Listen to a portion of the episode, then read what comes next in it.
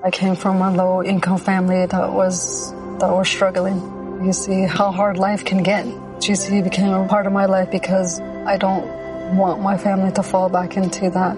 I never thought education would take me this far. I'm still young. I still have a lot to do in my life and just want to get things done the way I want with a good education under me.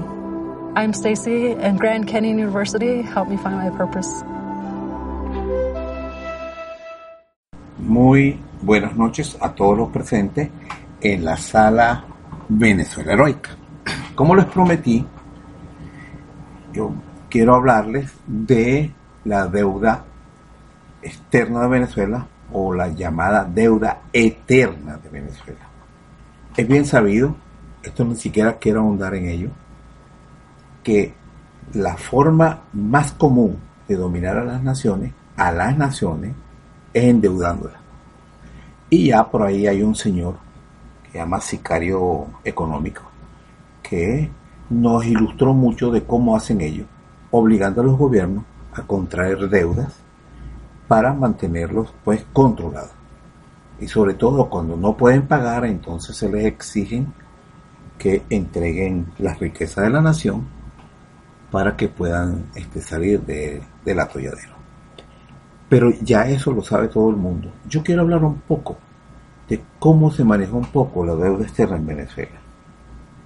Y es muy importante porque Venezuela, para el año, tengo que irme un poquito atrás la mente, porque es que si no, no se conoce cómo, cómo pasó en Venezuela eso. Nosotros fuimos invadidos, o por lo menos tomados los puertos de Venezuela, por allá por el año de 1898 o 2001, por ahí, porque Venezuela no había pagado la deuda externa que tenía con algunas naciones europeas producto de la guerra de independencia. Estamos hablando que la guerra de independencia se terminó en 1830. Bueno, realmente fue en 1820.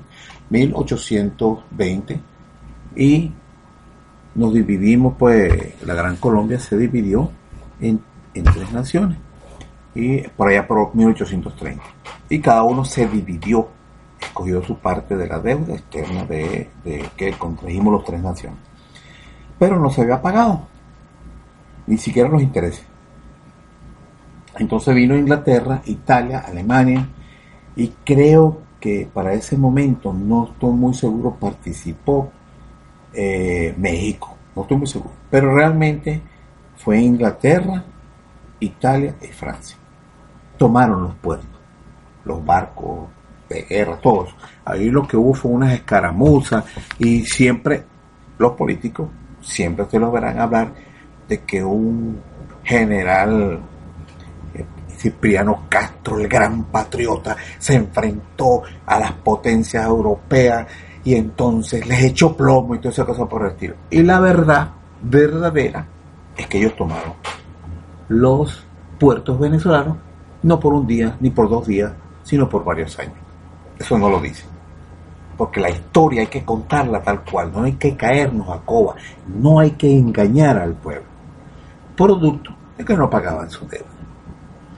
El caso es que el monstruo, el que Bolívar dijo que estaba destinado a, plagar la América de pobreza y de miseria, los Estados Unidos, que yo digo que no son los Estados Unidos, siempre lo digo y lo diré, son los empresarios norteamericanos, los dueños de las corporaciones, los dueños de los bancos, los dueños de las operadoras en la bolsa de valores. Los que realmente se hacen con el dinero y los negocios. Claro que utilizan a los gobiernos de los a todos los presidentes de los Estados Unidos los han utilizado para que sirvan como de el policía o el brazo armado de las corporaciones.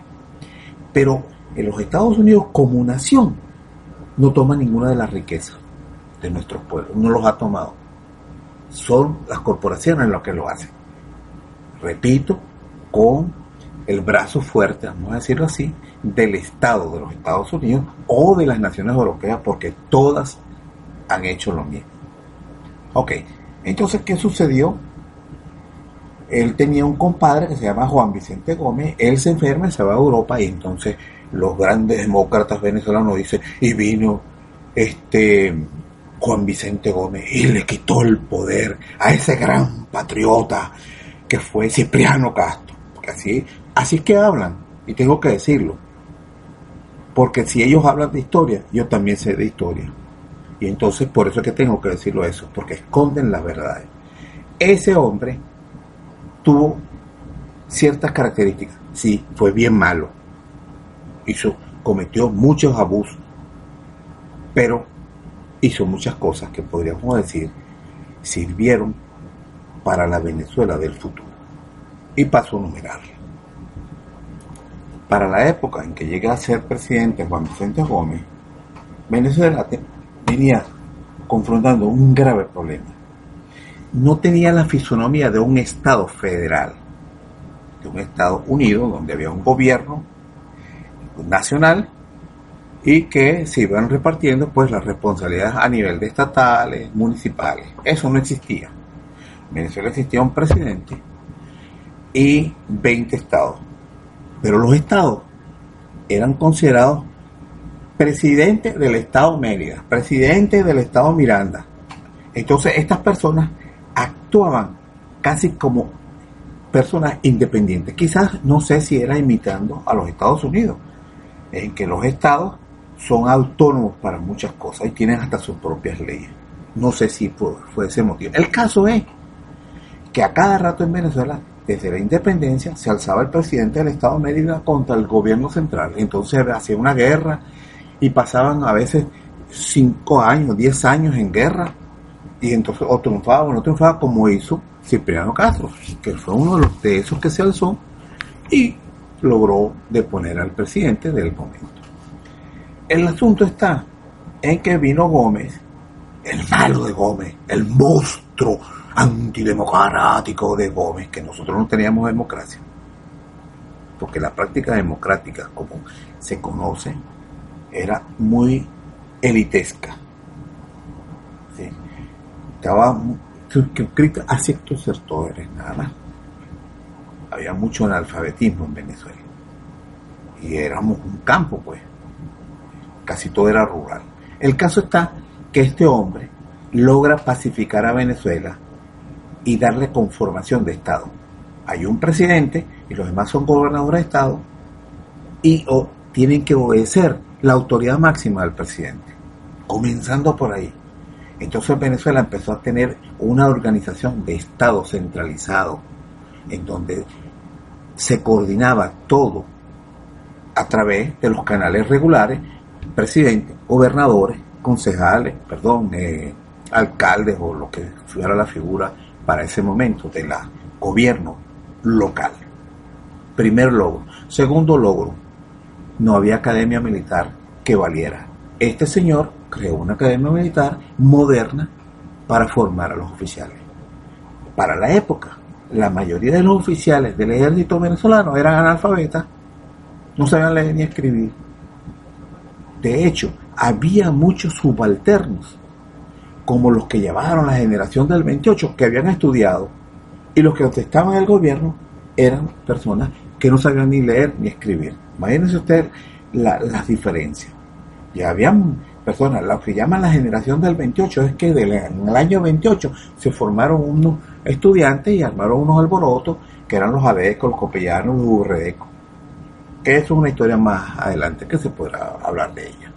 Pero el caso es que este hombre, este, que decían que era analfabeto y no era analfabeta nada, Juan Vicente Gómez, que si era una persona de aspecto campesino, como no, que no le gustaba Caracas y su, su residencia la tenía en Maracay, todo eso está bien.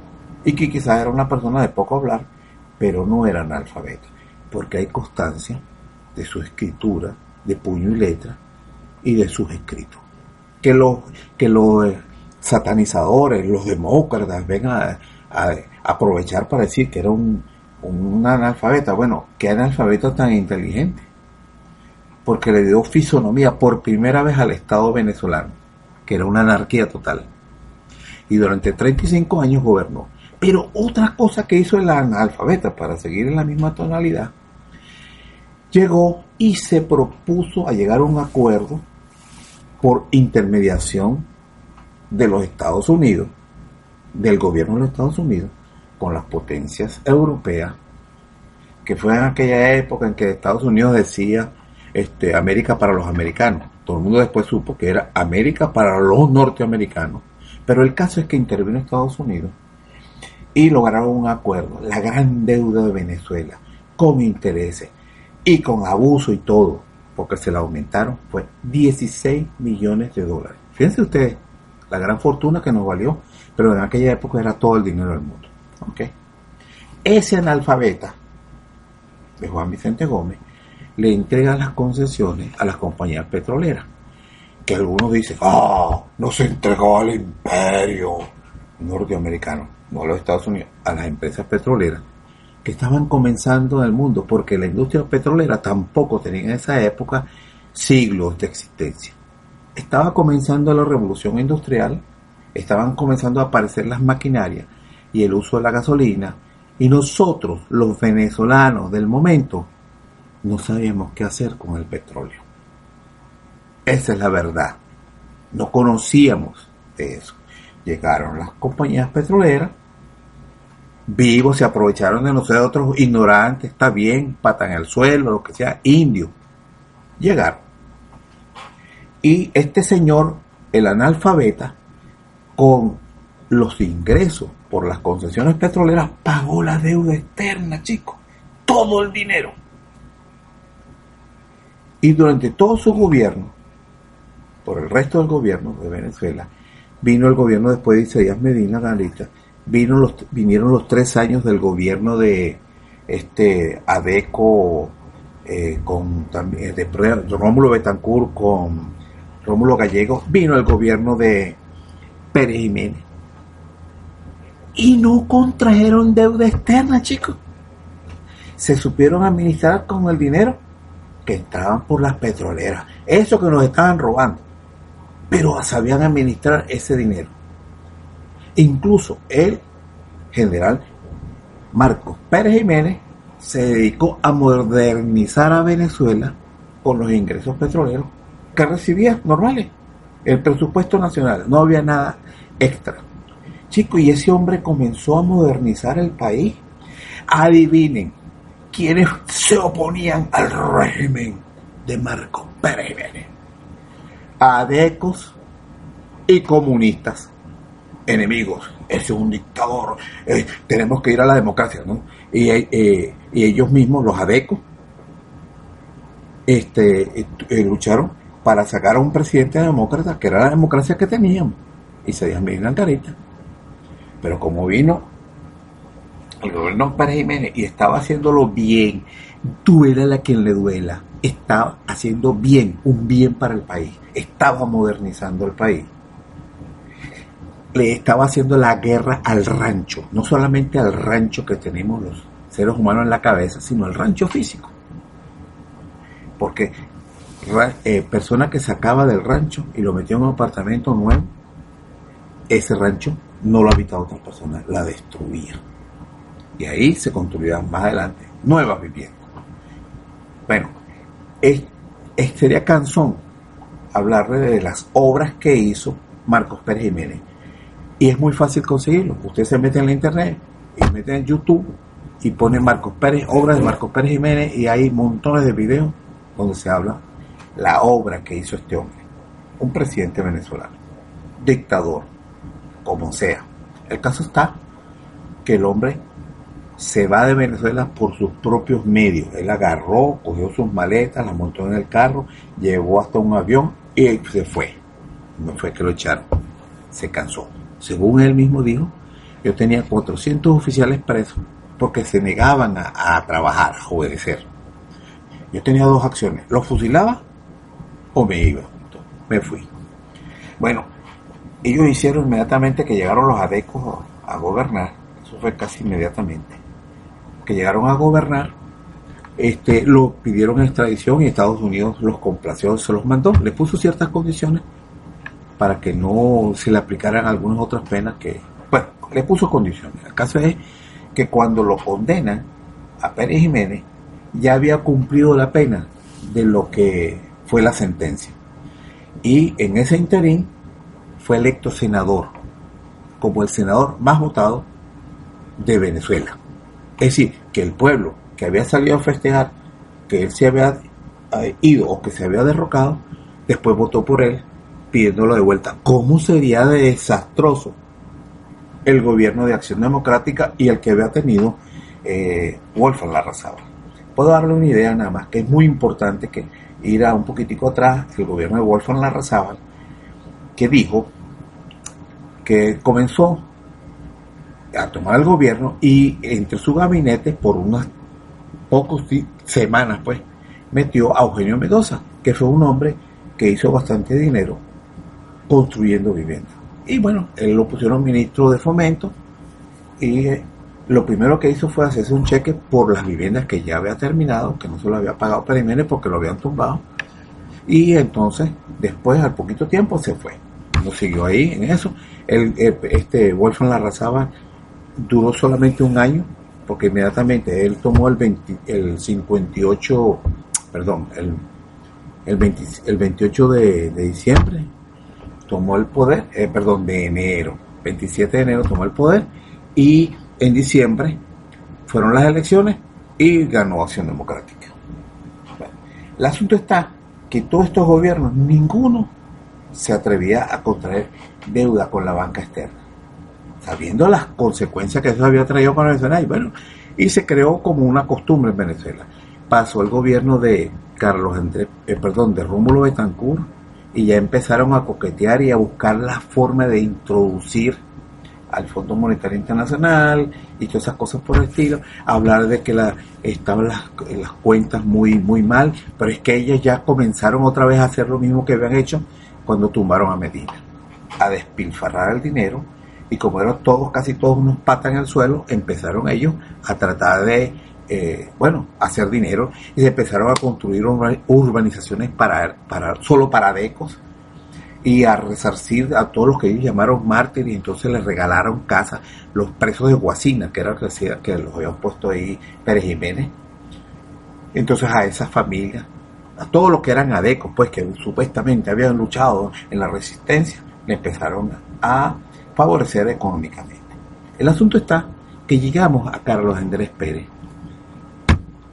Y este señor, que sería, mira, vino Rómulo de Raúl Leone, eh, eh, Rafael Caldera y después vino Carlos Andrés Pérez.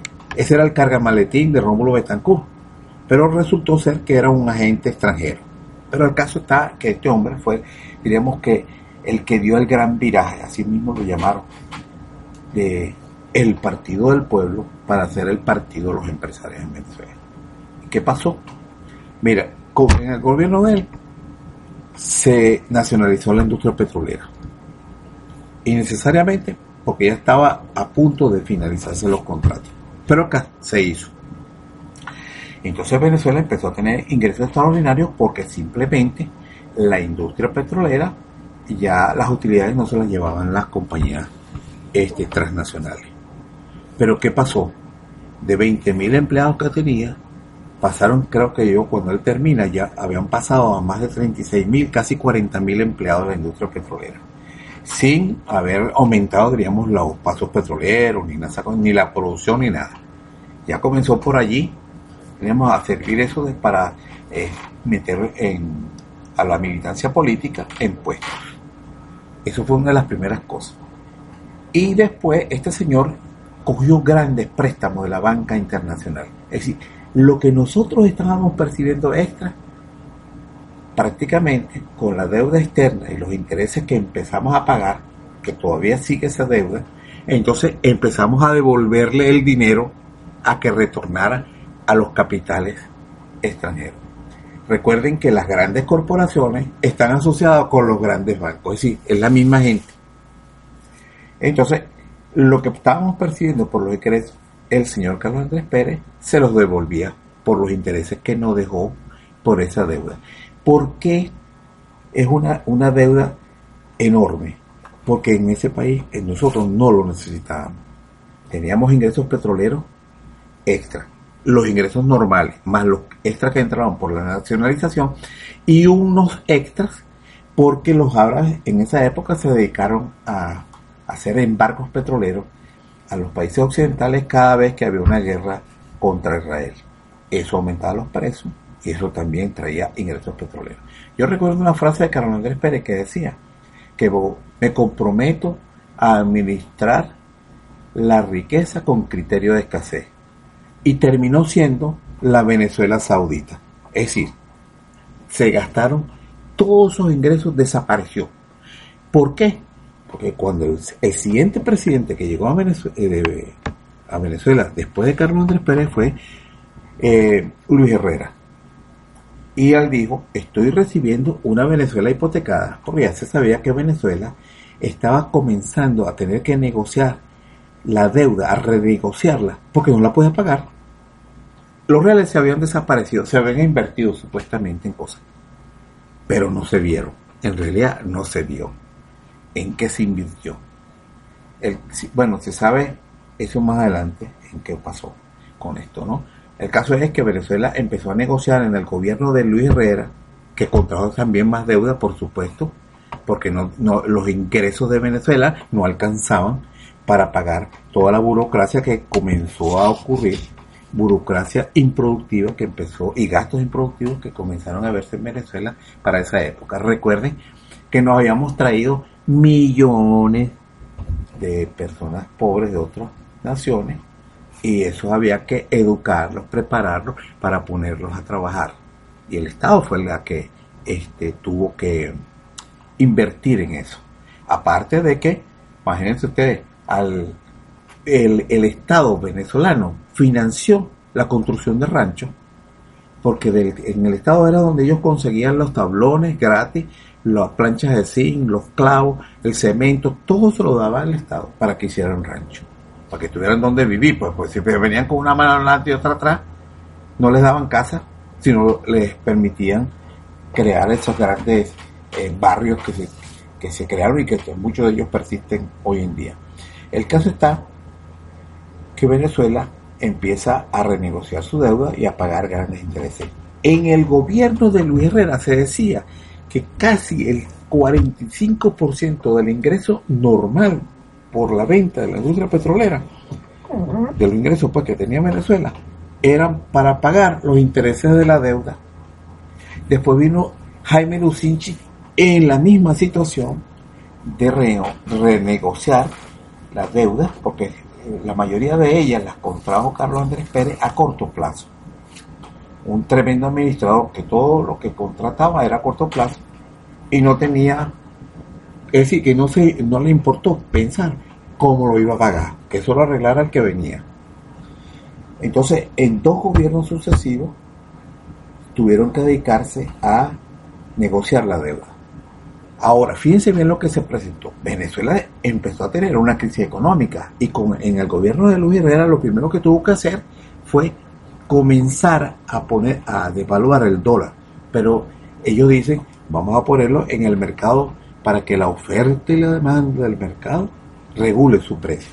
Fíjense bien lo que pasa ahí, ¿no? Nunca el dólar bajó. Siempre subía todos los días. Entonces tuvieron que llegar a poner una banda de, de ascenso. Es decir, que no podía pasar de un porcentaje determinado cada día, pero siempre fue en ascenso.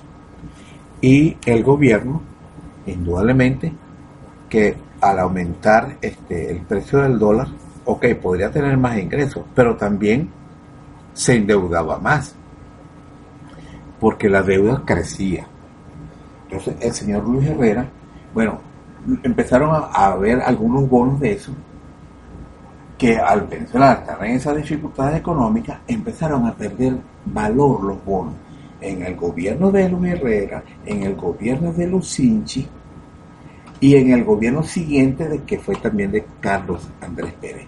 Pero mira lo que hubo alguien, de los banqueros al fin, que dijo que Venezuela debería comprar los bonos de la deuda devaluados en el mercado de valores.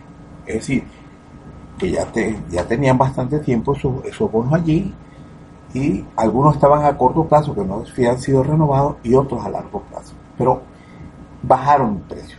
Incluso llegó, llegó a decirse que los bonos llegaron a costar menos del 50%, algunos hasta el 40%. Entonces alguien tuvo una idea, de, vamos a decirle a los bancos del Estado que participen en la, vayan a la bolsa de valores y lo compran a ese precio y le ahorramos al país un mineral para recuperar la deuda. Vino una lumbrera de esas de, de la, digamos, del sector privado y del político de Acción Democrática y dijo, no, Venezuela debe honrar, pero así como una solemnidad, imagínese usted que estuviera hablando del Papa, ¿no? la solemnidad, no, Venezuela debe hacer honor al 100% del valor de los bonos de la deuda. Yo recuerdo las palabras de ese político, no el nombre, pero sí como lo dije, porque si no, nosotros no vamos a tener credibilidad en el mercado internacional y eso es vital para cualquier nación. Y entonces, oh, está bien, aplaudieron en el Congreso, sí. No, no, no podemos hacer eso porque vamos a parecer unos pillos. Imagínense usted, cuando el comercio, los banqueros son unos pillos, pero nosotros teníamos que parecer ante el mundo y ante los banqueros y los empresarios como unos, unas personas honestas y honradas, ante los pillos. ¿Sí? Eso es como ir ante un mafioso y decirle que tú eres honesto y ellos cagados la risa. Perdóneme la grosería. Bueno, así, así pasó.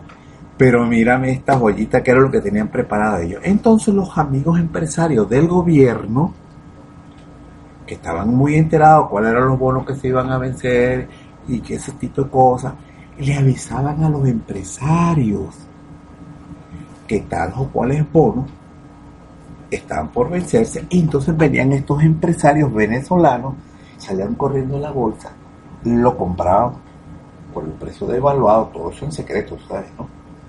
Los compraban por el precio devaluado en 40, 50 del valor nominal.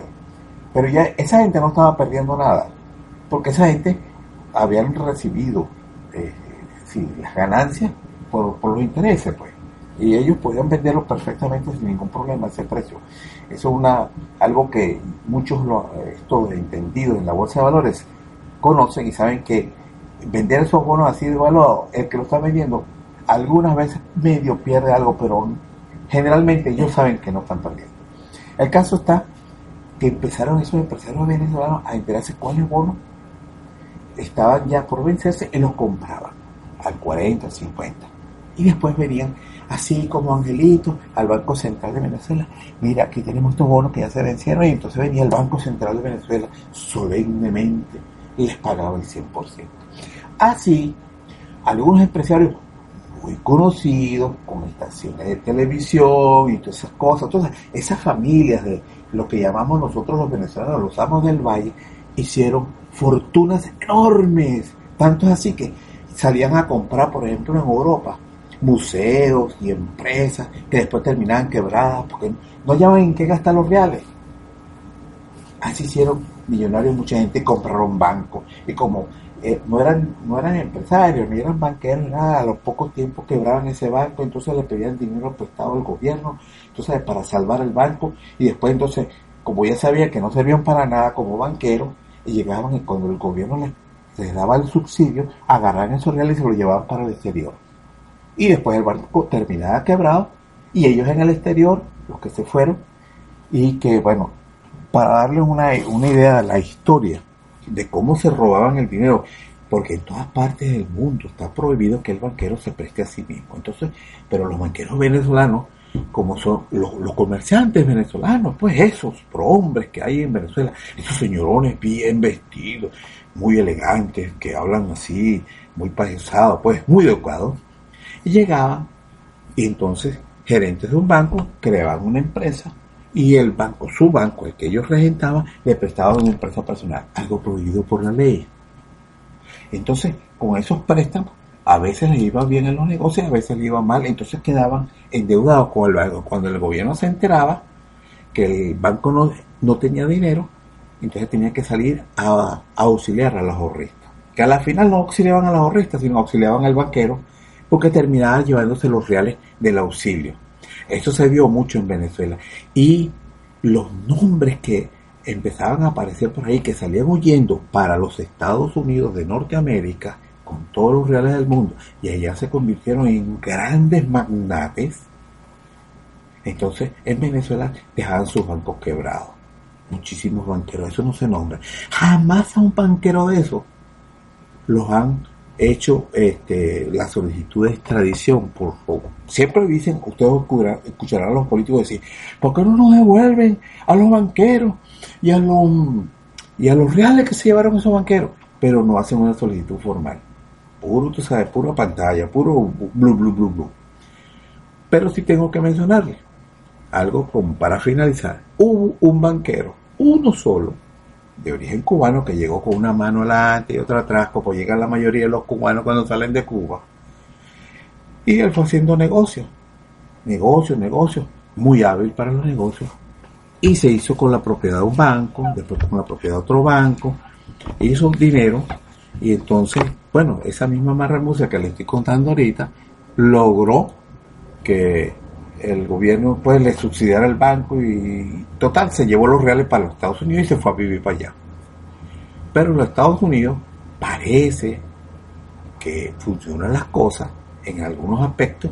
Es decir, o los banqueros de allá no son tan pendejos como los de aquí, dicen, no va a venir un, un advenedizo de Venezuela a hacernos trampa a nosotros. Y acá, y lo pillaron. Él tenía un banco en Nueva York y fundó una sucursal otro banco en Puerto Rico y entonces parece que trajo del Banco de Puerto Rico dinero para prestarle al Banco de Nueva York y eso parece que es una transacción, como él es el dueño de lo mismo, es una transacción ilegal, era el dueño de los dos bancos, una transacción ilegal y lo agarró el FBI, lo metió preso a él, a su hijo y al nieto. Entonces, él decidió, consiguió pues como una concesión al gobierno americano de que su pena, la que había sido por la cual había sido condenado, la cumpliera en su país. Y logró, consiguió que fuera deportado a Venezuela. Y en Venezuela, inmediatamente le dieron casa por cárcel. Y ahí terminó de cumplir su pena. No estoy muy seguro que, pero creo que está otra vez metido en los negocios ahí. No sé si como banquero, pero de que no, está vendiendo pizza, no está vendiendo pizza, eso sí es seguro. Pero más o menos eso es una de las formas en que han robado a la nación venezolana los comerciantes, los políticos venezolanos, aprovechándose de la deuda externa. Y les iba a decir para finalizar, pues se me había olvidado una cosa. Ustedes recuerdan que recientemente, hace dos años más o menos, los Estados Unidos le tiró un embargo este, un cerco económico a Rusia. Inmediatamente el rublo, así a los bancos, realmente a los bancos rusos. Y entonces para lesionar al gobierno ruso, inmediatamente el rublo bajó de precio. Y el país también tuvo un gran problema. Y los, digamos, los tenedores de las acciones de las empresas rusas inmediatamente entraron en pánico y empezaron a vender todo lo que tenía que ver con acciones de empresas rusas. Adivinen qué hizo el presidente Putin. Cuando ya habían bajado bastante, mandó a comprar todas esas acciones, todas las que pudiera comprar, y recuperó, digamos, la soberanía de todas las empresas del Estado ruso, sobre todo las empresas petroleras, con esa acción esperó, se aprovechó de eso. En Venezuela, ya yo le he hecho el cuento. El gobierno que haga eso está cometiendo un pecado contra el sistema económico, ese gran sistema económico lleno de prohombres y de gente honestísima. Y no le puede traicionar así, los pobres. Bueno, más o menos por aquí les doy una idea de por qué nosotros a veces estamos tan complicados con la economía y por qué hay otras naciones que se valen, diríamos, de la, del ingenio y de su capacidad de, reacción para solventar las situaciones difíciles que se le presentan. Entonces, espero que no, no los haya aburrido con, con, esta historia de Venezuela, pero estamos en una crisis económica debido a que no hemos sabido manejar correctamente los recursos del país. Aunque estamos haciendo una buena obra, estamos ayudando a los pobres, estamos bien. Pero es indispensable que los gobiernos vean que las inversiones del Estado tienen que ser productivas, tienen que producir, aparte de bienestar a la población, tienen que ser autosustentables las empresas del Estado, que se valgan por sí mismas y que el Estado también aproveche los momentos de crisis para este, ayudarse un poco a solventar eso. Además tengo que decirle esto, esa deuda externa que, se estaba, que estaba por vencerse fue renovada antes de que el presidente Chávez llegara al poder y renovada antes de vencerse, que es una cosa que yo descubrí. En 1998 se pusieron de acuerdo los banqueros y el gobierno de, de este Rafael Caldera para renovar la deuda. Y entonces ahora esa deuda fue renovada desde 1998 al año 2021. Estamos hablando de 35 mil millones de dólares de la deuda vieja. Yo no sé cuánto esté debiendo este gobierno, pero de la deuda vieja. Ahora imagínense ustedes, ¿por qué hicieron eso? Porque los banqueros viven de los estados hipotecados. Hasta aquí mis comentarios al respecto. Que pasen buenas noches. Hasta otra ocasión.